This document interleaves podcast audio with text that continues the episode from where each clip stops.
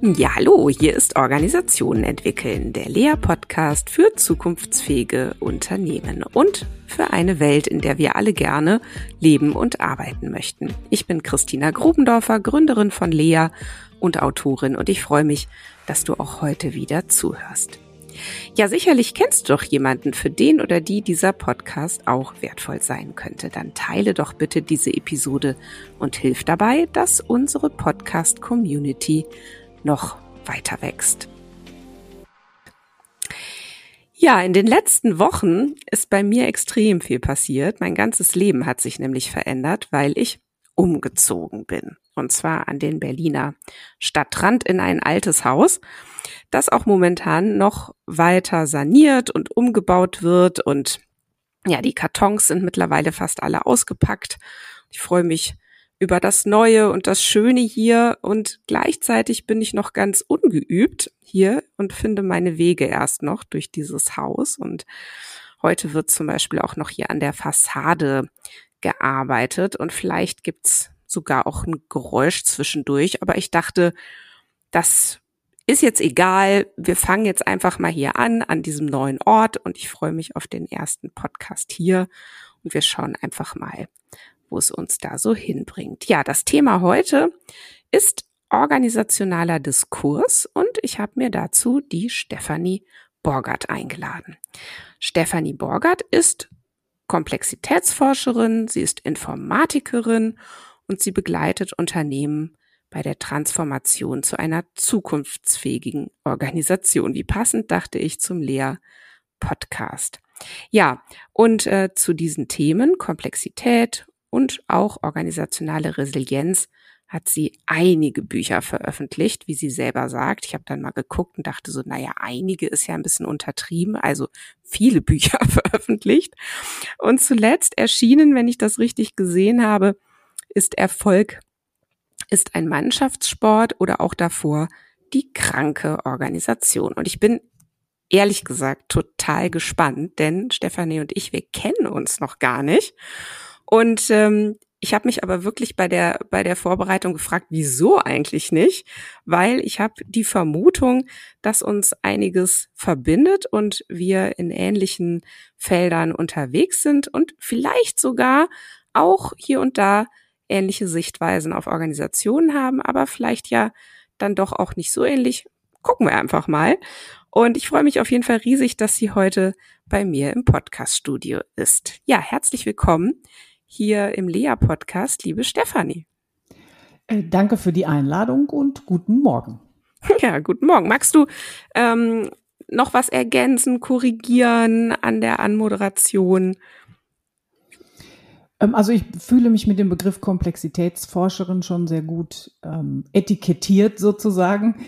Äh, was ich ganz gerne zu meiner Person dazu sage, was man im Gespräch vermutlich aber auch rausfinden wird, ich bin ein Kind des Ruhrgebiets. Das sind meine Wurzeln.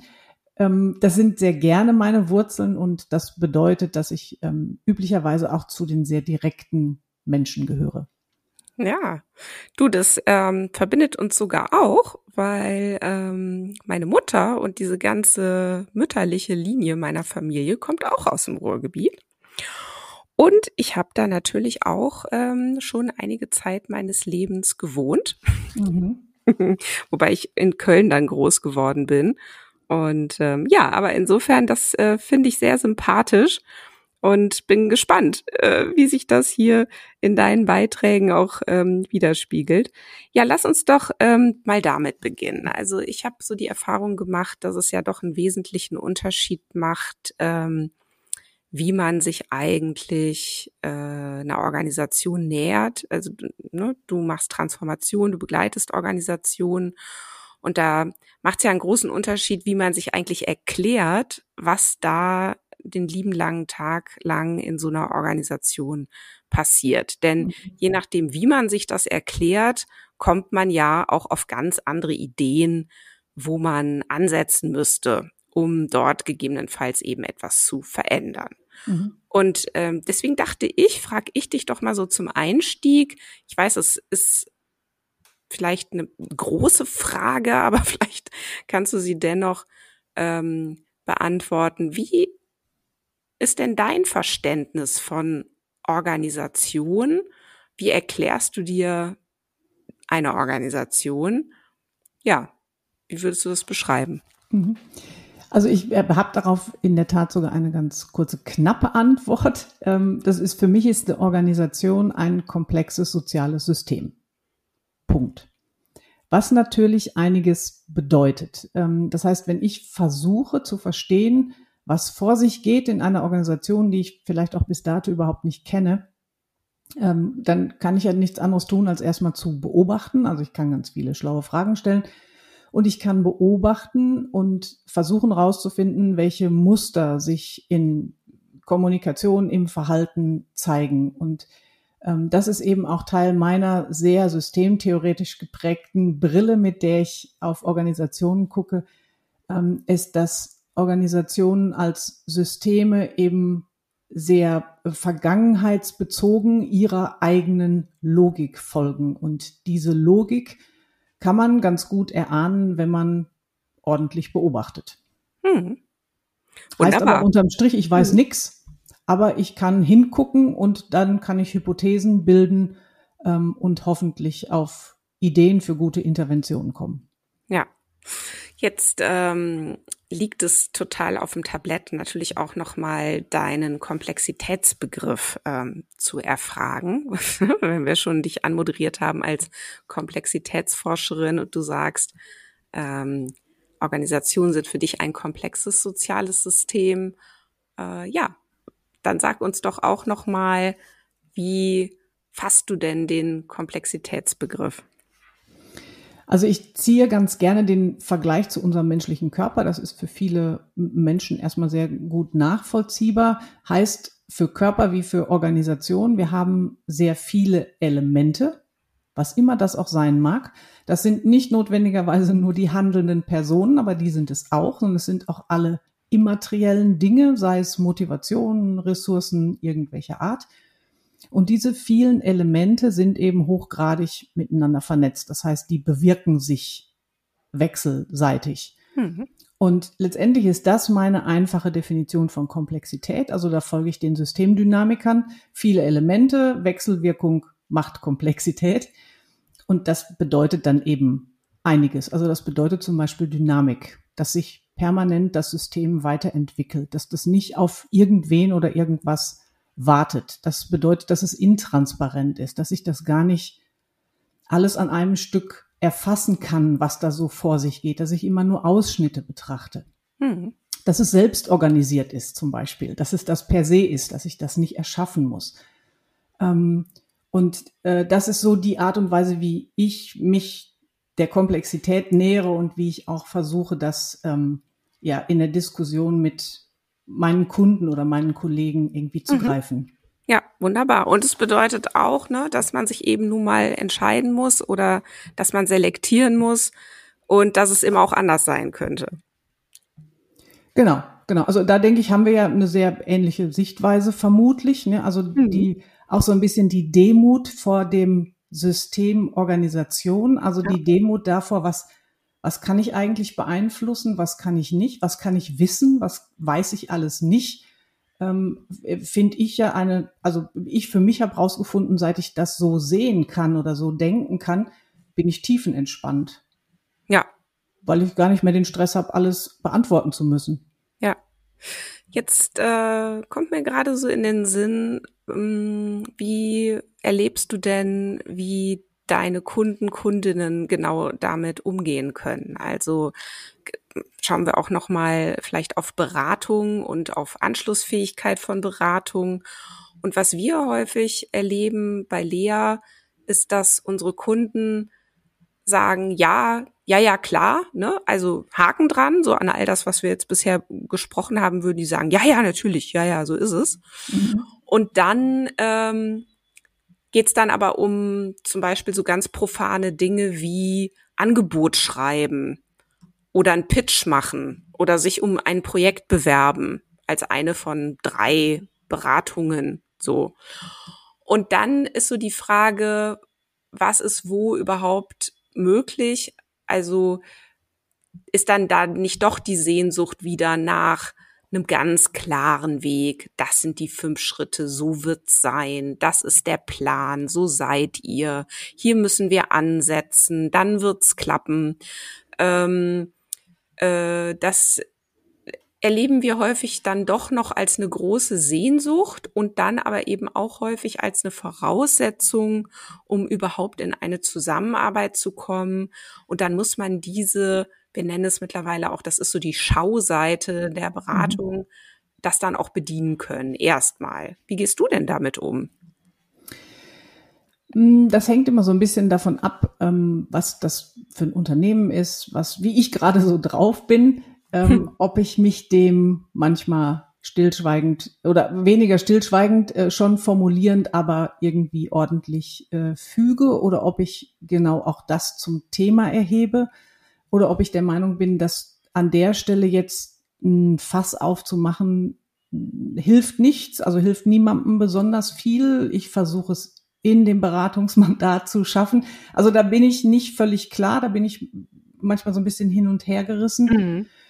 Und ähm, ich kann das auch nachvollziehen. Also ich kann diese, du nennst es Sehnsucht, ich kann die ja nachvollziehen, weil die Menschen letztendlich, sie agieren ja in ihren tradierten Systemen, also mit all den Erwartungshaltungen, die auch an sie gestellt werden, die weiterhin an die Rolle gestellt ist. Ähm, solange das eben sehr, sagen wir mal, ich mache es mal ein bisschen pauschal, sehr tradiert ist und überhaupt noch nicht ähm, verändert oder komplexitätsgerecht oder wie immer man es nennen will, ähm, ist es irgendwie nachvollziehbar, dass sie eher den den Erwartungen ihrer Organisation genügen wollen müssen, sollten, mhm. ähm, als der Idee einer Beraterin, die sagt, das machen wir jetzt aber mal alles ganz anders. Mhm. Ja. Naja, klar. Ich, aber wie geht ihr damit um? Wie handhabt ihr das? Ja, wir gucken uns das halt auch immer mal wieder an und sind dann immer auch so zwischen Baum und Borke, ne? Weil also ähm, Organisationen, von denen wir dann manchmal so in den ersten Gesprächen denken, oh wow, toll, das würde richtig gut passen. Da haben wir, keine Ahnung, irgendeine tolle Ansprechpartnerin, also toll in Anführungsstrichen, mhm. weil wir jetzt sagen, das passt irgendwie gut, man hat so eine Welle, man hat eine Idee, wie kann man jetzt an so eine Organisation gut rangehen. Und dann geht ja plötzlich der Prozess los mit ne, Angebotslegung, Entscheidung treffen, dann kommen die Vorstände, dann äh, präsentiert man das und dann merkt man plötzlich so, ah, okay, ähm, da wäre ja, ach, das wäre ja toll, da ist ja richtig was zu tun. So. Mhm. Und dann kommt man vielleicht gar nicht rein. Ähm, und dann ist diese Paradoxie ja ganz stark, nämlich manchmal haben wir so den Eindruck, die, wo es aber besonders gut passen würde, dass man da zusammenarbeitet, da kommen wir dann manchmal gar nicht rein in die Organisation und finden es dann auch häufig schade und denken, ach, aber die bräuchten es doch jetzt eigentlich besonders. Und dann gehen wir aber natürlich auch wieder in diese Demut und sagen, naja gut, also hey, dann waren wir halt nicht gut genug. Also wir waren halt nicht anschlussfähig genug in dem, was wir jetzt da vorgestellt haben. Ne? Und in anderen Situationen ähm, ist es manchmal dann auch genau überraschend umgekehrt. Also dann haben wir vielleicht am Anfang so das Gefühl von, hm, ob das mal so passt, ich weiß gar nicht. Und dann schreiben wir ein Angebot und präsentieren und auf einmal so, hey, wow, wird uns quasi alles aus den Händen gerissen wie warme Semmel. Und dann kommt man da so ganz schnell in so eine unerwartete Wirksamkeit. Mhm. So. Also mhm. es ist, ja, ich meine, passt ja wieder zum Komplexitätsbegriff, aber es ist dann häufig eben so ganz anders als erwartet, was so passiert. Ja, das erlebe ich auch, natürlich. Ja. Und ähm, ich, also auch da, wo Zusammenarbeit nicht zustande kommt, ähm, habe ich ganz oft das Gefühl, es ist eben auch äh, letztendlich ist ja auch unsere Art, ähm, den Einstieg zu finden in so ein Beratungsmandat schon eine Intervention. Also auch das genau. ist ja genau, schon eine ja. Irritation ja. im wesentlichen Sinne und damit auch nochmal ein ganz guter Prüfstein für die Organisation, ob sie sich das im Moment auch tatsächlich zumuten wollen. Ja. Also jetzt kann man natürlich vordergründig sagen, ja, ja, dann machen die sich's immer bequem und sagen, nee, dann lieber nicht. Ich glaube aber nicht, dass das so ist, mhm. sondern dass das schon auch ein, ein Prüfmoment ist ganz oft zu sagen, okay, wir ahnen, was dann auch an, an Reflexion und Irritation und Störung auf uns zukommt ähm, und können und wollen wir uns das im Moment leisten oder eigentlich nicht. Ja. Also ich, da, da mache ich es mir vielleicht auch ganz einfach. Ich beziehe das überhaupt nicht auf mich. Hm? so, also ich habe auch gar nicht so groß das Bedürfnis, das immer zu erklären. Das ist dann eben nicht so. Mhm. Und es gibt einen Punkt, der für mich, glaube ich, doch ein ganz wesentlicher ist. Ähm, ich mm, bestehe drauf oder es, es, es ergibt sich auch sonst gar nicht irgendwie anders. Ähm, ich brauche den direkten Zugang und die direkte Entscheidung von den Menschen, die am Ende des Tages die formale Macht besitzen in dieser Organisation, äh, zum Beispiel auch Struktur zu verändern. Ja. Weil sonst ähm, bin ich ja auch zutiefst überzeugt, äh, können wir das mit den Transformationen zum allergrößten Teil auch einfach vergessen. Also genau. ich bin keine Freundin der Graswurzelbewegungen zum Beispiel. Ja. Fange ich nicht an. Hm? Genau, also ich könnte jetzt natürlich sofort sagen, ja, genau, ich auch, nicht stimme ich dir zu. Aber vielleicht mal so unsere Hörerinnen und Hörer, vielleicht mal so zwei, drei Argumente, warum nicht? Ähm, weil ich zutiefst davon überzeugt bin, dass ähm, die Graswurzelbewegung eines Tages wieder an den Strukturen einer Organisation abprallen werden, weil die, also A, die bräuchten eine unfassbare Energie und ähm, müssten so hundertprozentig die Resonanz eines gesamten Systems, System treffen. Äh, und wenn sie dann nicht auch noch die, sagen wir mal, Geschäftsführenden oder Vorstände oder wen auch immer dabei miterwischen, die aber letztendlich die neuralgischen Punkte sind, um Struktur auch einfach durchstanzen zu können am Ende des Tages, ähm, dann ist das eine Weile toll und euphorisch und dann wird's frustig mhm. und dann verpufft's. Mhm. Ja. Dafür sind ähm, komplexe Systeme, also auch Organisationen ähm, in der Art, wie sie sich verändern, einfach auch nicht geschaffen oder gebaut. Also ich brauche letztendlich immer auch einen strukturellen Zugang und eine ähm, Möglichkeit, Struktur zu verändern.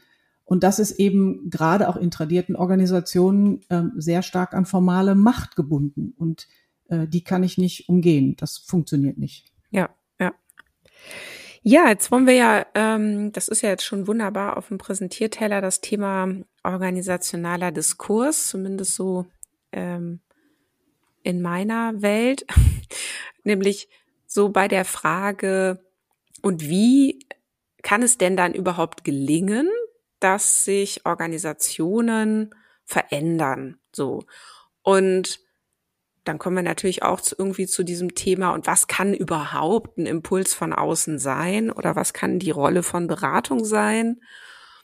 Und was ist denn jetzt überhaupt organisationaler Diskurs, Stefanie? Erzähl doch mal, was so deine Landkarte dazu, worum geht's da und wie geht das und wieso ist das überhaupt wichtig? Ja, lass uns da doch mal so reintauchen. Äh, gerne, wobei das war jetzt wie so ein Ü-Ei, ne? Das waren jetzt mindestens drei Fragen. Ja. Ich versuche mich dem mal ähm, zu nähern.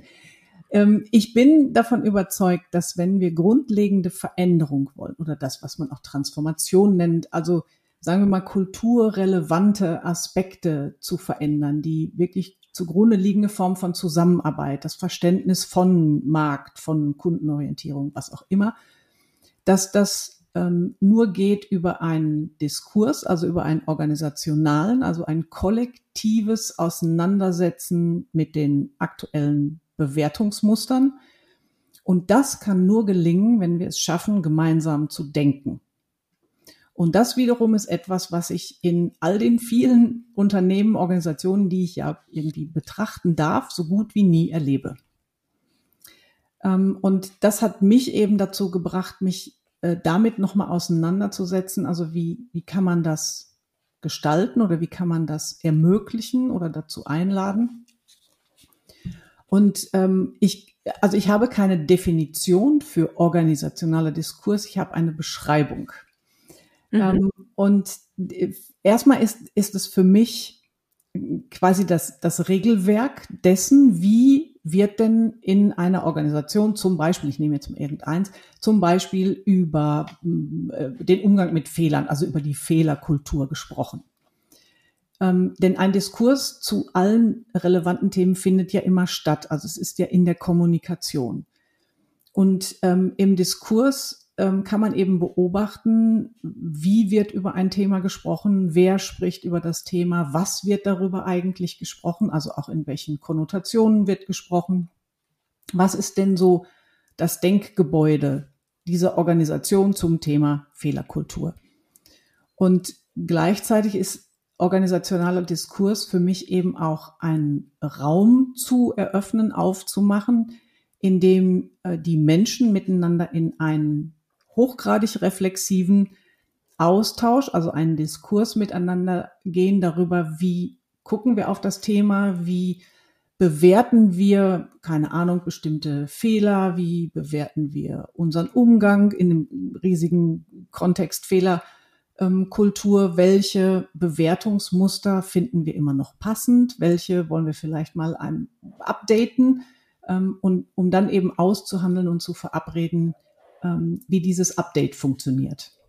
Mhm. Ähm, so dass es eben das tatsächliche schon auch miteinander sprechen ist, aber das braucht für mein Verständnis eben einen wirklich eigenen Raum, der noch nicht besetzt ist, also der noch nicht besetzt ist im Sinne von, ach, wir gehen, also schon rein, auch rein äh, räumlich, wir gehen in den Raum, in dem wir alle unsere Meetings machen, aber jetzt machen wir mal einen Workshop. Und dann haben wir unser typisches Workshop-Setting oder wir haben unser typisches Meeting-Setting oder Training- oder Seminar-Setting, wo alle schon bestimmte Vorprägungen im Kopf haben. So, welche Rollen gibt's hier? Wie machen wir das? Wie öde wird das? Wie viel beteilige ich mich? Ähm, und ich plädiere dafür, dem organisationalen Diskurs wirklich einen, einen eigenen neuen Raum zu geben, in dem es anders ist. Mhm. Ähm, das triggert mich gerade total, weil ich äh, denke so, ja, genau, so ist es. Ähm, die Erwartungen an bekannte Formate sind so stark, dass man sich da schlecht noch selbst überraschen kann, dass da vielleicht mal dann was Neues ähm, rauskommt, beziehungsweise weil ja auch Kultur so schwer zu verändern ist, ähm, braucht es dafür eben auch noch mal wirklich ein eigenes äh, Format dann lass uns da doch mal hingucken. Also wie, wie muss denn so ein Raum aussehen, in dem ein Diskurs gelingen kann? Und ähm, ja, was hat denn oder kann man irgendwie sagen, damit es wirklich ein echter Diskurs wird, braucht es die und die Rahmenbedingungen, Voraussetzungen, Methoden. Ähm, ja, wie sind so deine? Also nach meiner er Erfahrung, also ich, ich tue das ja tatsächlich, ich tue das äh, vor allen Dingen, also äh, allerdings in einem virtuellen Rahmen äh, tatsächlich.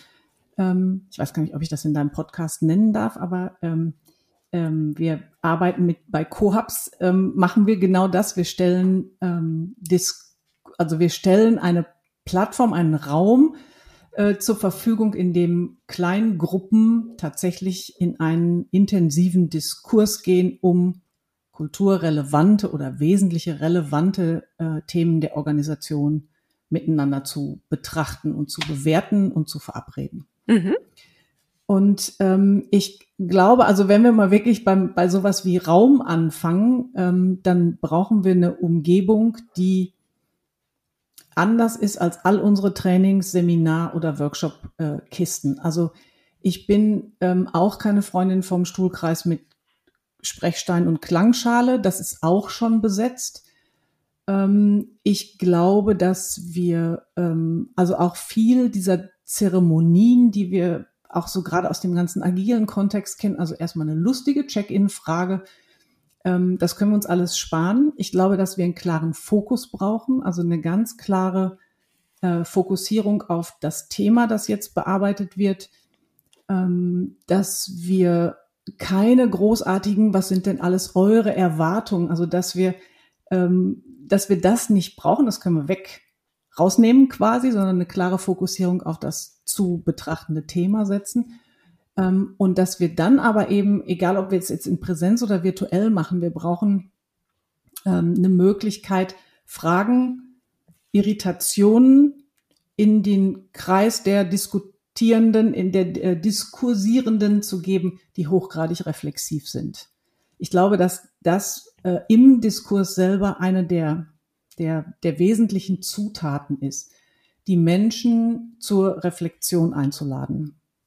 Mhm. Was immer individuell bedeutet, was immer Gruppe, was immer auch Organisation bedeutet. Also das ist eine schon auch eine Zumutung, glaube ich, diese drei Ebenen, die wir eigentlich immer brauchen, gleichzeitig in die Betrachtung zu setzen.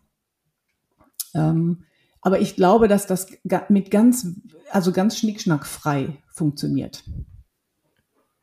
Jetzt weiß ich gar nicht, ob alle ähm, das jetzt mitgeschnitten haben, die drei Ebenen. Was sag sie nochmal? Das ist die Ebene des Individuums, also ich selber. Mhm. Was, was mhm. sind denn meine Präferenzen oder meine Denkmuster zu irgendeinem Thema X? Ähm, das ist die Ebene der Gruppe, also auch der mhm. Gruppe, die gerade miteinander im Diskurs ist. Mhm. Und da wir ja aber für die, unsere Organisation etwas bewirken, verändern, diskutieren wollen, brauchen wir eben auch die wirkliche Kollektivebene mhm. ja, okay. in der Betrachtung. Mhm. Und mhm. ich glaube, auch das ist etwas, also so wie, wie, wie ich es gerne gestalte, wie wir es gestalten, ist nichts, was wir irgendwie didaktisch ans Licht zerren. Mhm. Ähm, also auch da gibt es, es gibt keine, mh, hm, keine Regeln auf, oh, wir müssen ja alle uns erstmal ausreden lassen oder ähm, es gibt keine Moderation, es gibt keine, keinen Coach, keinen Facilitator.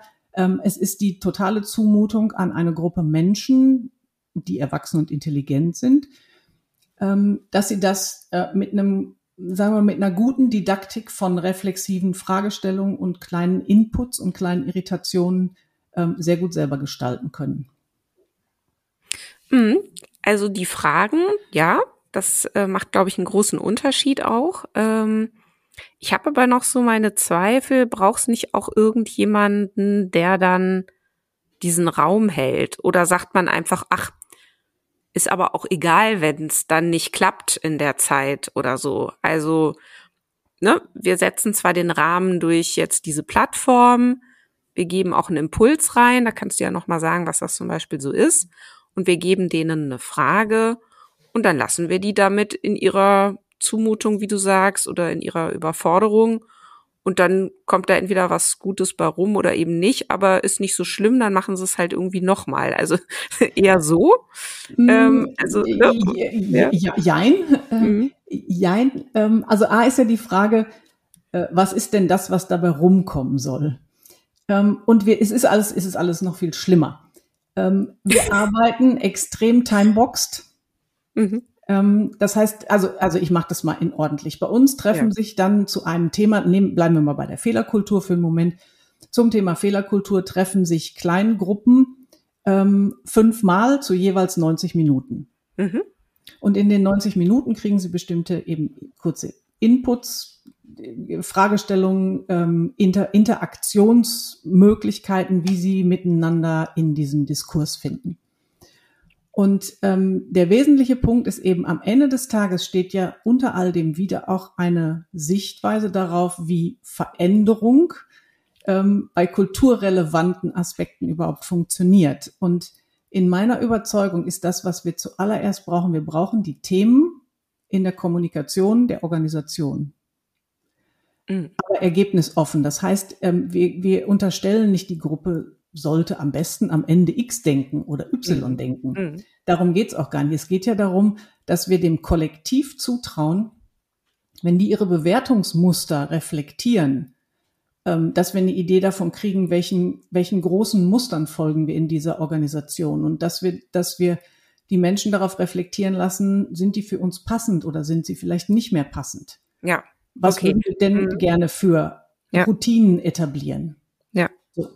Also wenn ich ja. dich richtig verstehe, dann geht es ja erstmal um diese Themenfindung. Das heißt, Fehlerkultur war jetzt eigentlich willkürlich, wenn ich dich richtig verstehe. Es könnte auch sein, dass sie sagen, bei uns ist eigentlich das Thema Diversität.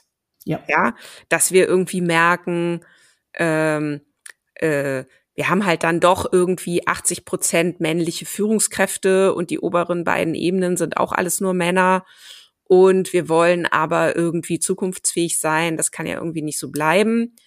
Und irgendwie gucken wir uns jetzt nochmal unsere Bewertungsmuster an. Und dazu gehört vielleicht auch, wie bewerten wir eigentlich Diversität? Also kann das auch sein?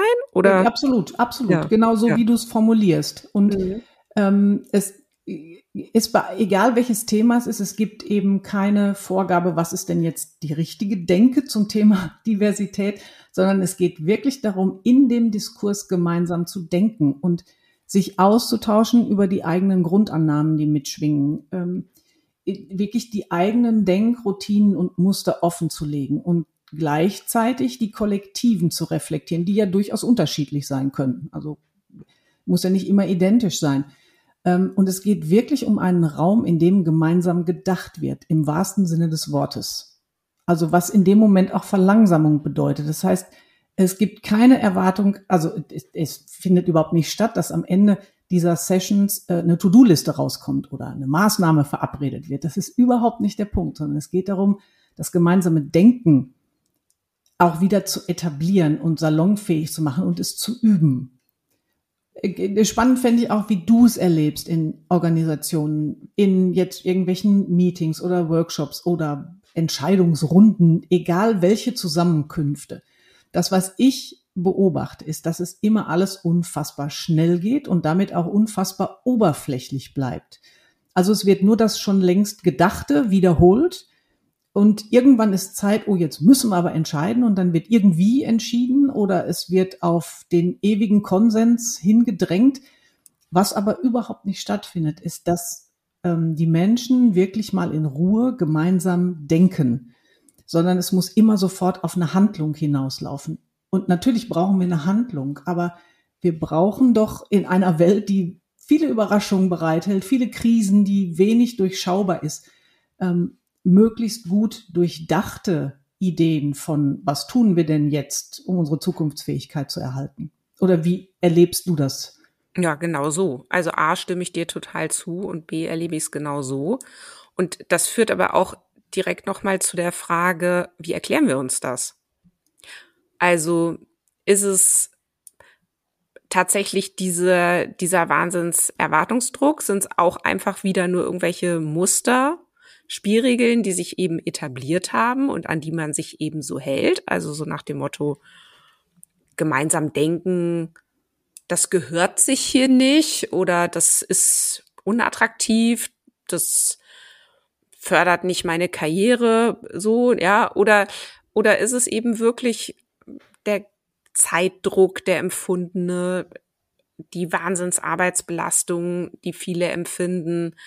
Ähm, also hat einfach was mit der Zeitdimension zu tun und mit diesem empfundenen Mangel. Wie erklärst du es dir denn?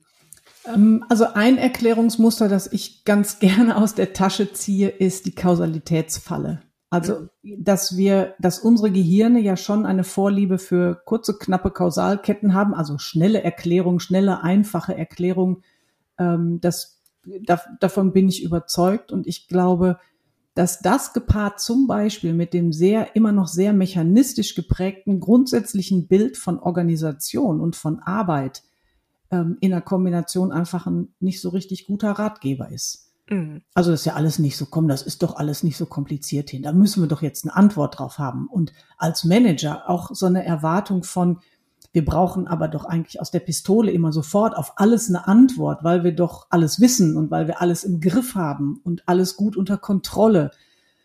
Und ich, deswegen, ich glaube, es ist so eine Kombination aus, ähm, aus strukturellen Dingen, aus ähm, Grundüberzeugungen, die eben auch durch keine Ahnung wie viele Agilitäten oder sonst was sich noch nicht grundlegend verändert haben, sondern im Gegenteil, dass ganz viel der ganz grundlegenden tiefen Denkroutinen und Muster immer noch die alten sind. Mhm. Und wenn wir nicht gemeinsam denken, dann kommen wir da nicht dran. Ja. Und dann agilisieren wir eben auf der Oberfläche rum und sagen dann irgendwann, also ich überspitze auch das jetzt mal, sagen mal irgendwann, ach nee, Agilität ist doch nichts für uns. Mhm. Ja, also genau, das wäre so eine Erklärung, ähm, vielleicht auch auf so einer individuellen Ebene. Ich glaube, Organisationen ähm, sind einfach auch wahnsinnig schwer zu verändern. So, ne? Also ich, mir kommt es dann häufig wirklich so vor, wenn sich eine Organisation eben erstmal organisiert hat, dann läuft die eben auch erstmal so weiter. Mhm. Und dann braucht es wahnsinnigen Kraftakt und eben Strukturimpulse, um da auch wirklich eine Veränderung hinzubekommen. Und dann schnappt es ja auch ganz oft wieder zurück in das vorherige, ne? Also weil dann macht man mal kurz so was Neues und zack ist man aber dann wieder in diesem Alten. Und das ist ja nicht, weil irgendwelche Leute sich hinstellen und das so entscheiden oder weil die sagen, nee, das finden wir jetzt aber besser oder wir sind zu faul oder keine mhm. Ahnung, das ist ja nicht so, mhm. sondern da sind ja häufig ganz viele total schlaue Leute, die richtig Lust haben, auch in die Zukunft zu gehen mit ihrer Organisation. Und dann haben sie da aber so diese Organisation, die ihr eigenes Ding macht. Und ne, mhm. wo sie mhm. sich so mit aller Kraft versuchen, dagegen zu stemmen. Und ich glaube, es dauert einfach auch eine Weile, vielleicht noch, bis solche Ideen, wie wir sie hier heute ja auch prozessieren, dann eben auch angekommen sind äh, im Sinne von, guck mal, aber so könntet ihr es vielleicht schaffen, ne? Oder da könntet ihr eben ansetzen. Und es ist ja so, äh, ist aber paradox, ne? Weil so diese alten Ideen, was heißt alt? Aber die früher oder die auch funktioniert haben, ne, wie man eine Organisation umbaut, die sind eben noch sehr präsent. So.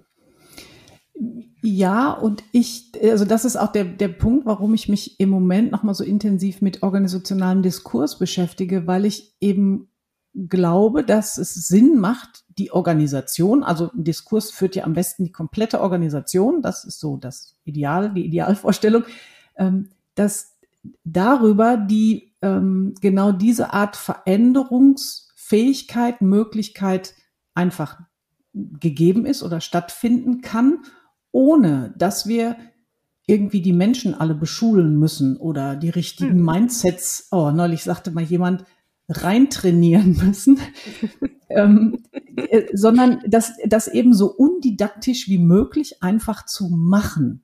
Hm und die Veränderung stattfinden lassen.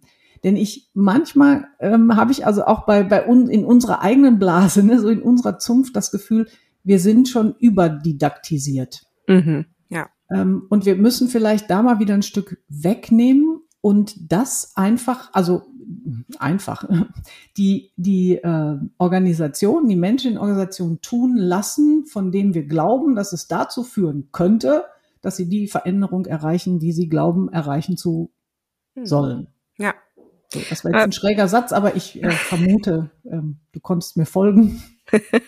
ja, ich will mit dir doch noch mal auch noch mal zwei Schritte zurückspringen, weil ich hatte mir irgendwann mal so eine Markierung gemacht im Kopf, äh, weil ich so dachte, ah, da fragt sich jetzt der ein oder andere Hörer oder Hörerin vielleicht doch, ja, aber wie kann denn jetzt äh, so eine so ein organisationaler Diskurs in eine Wirksamkeit kommen. Also sprich, wie funktioniert denn das jetzt dann tatsächlich, dass sich dann darüber die Organisation verändert? Also nur allein, ne, könnte man jetzt ja sagen, nur allein, weil ich jetzt die Leute da irgendwie zusammensitzen lasse, fünfmal 90 Minuten und jetzt gebe ich denen irgendwie eine Frage, zum Beispiel, ne, äh, wie gehen wir hier mit Fehlern um oder wie gehen wir mit Diversität um und und dann also mhm. wieso sollte ich das jetzt machen? Als ne, wenn ich jetzt Unternehmerin bin, ich frage mich jetzt, ah, investiere ich da jetzt rein?